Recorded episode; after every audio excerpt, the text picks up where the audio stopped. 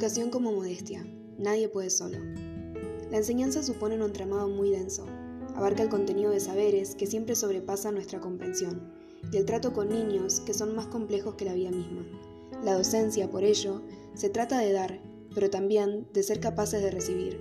Soy fiel creyente que para crecer profesionalmente necesitamos de las herramientas y la información correcta, pero también se trata de ser lo suficientemente modestos y valernos no solo de nosotros mismos, sino de lo que otros tienen para darnos. Nadie puede solo.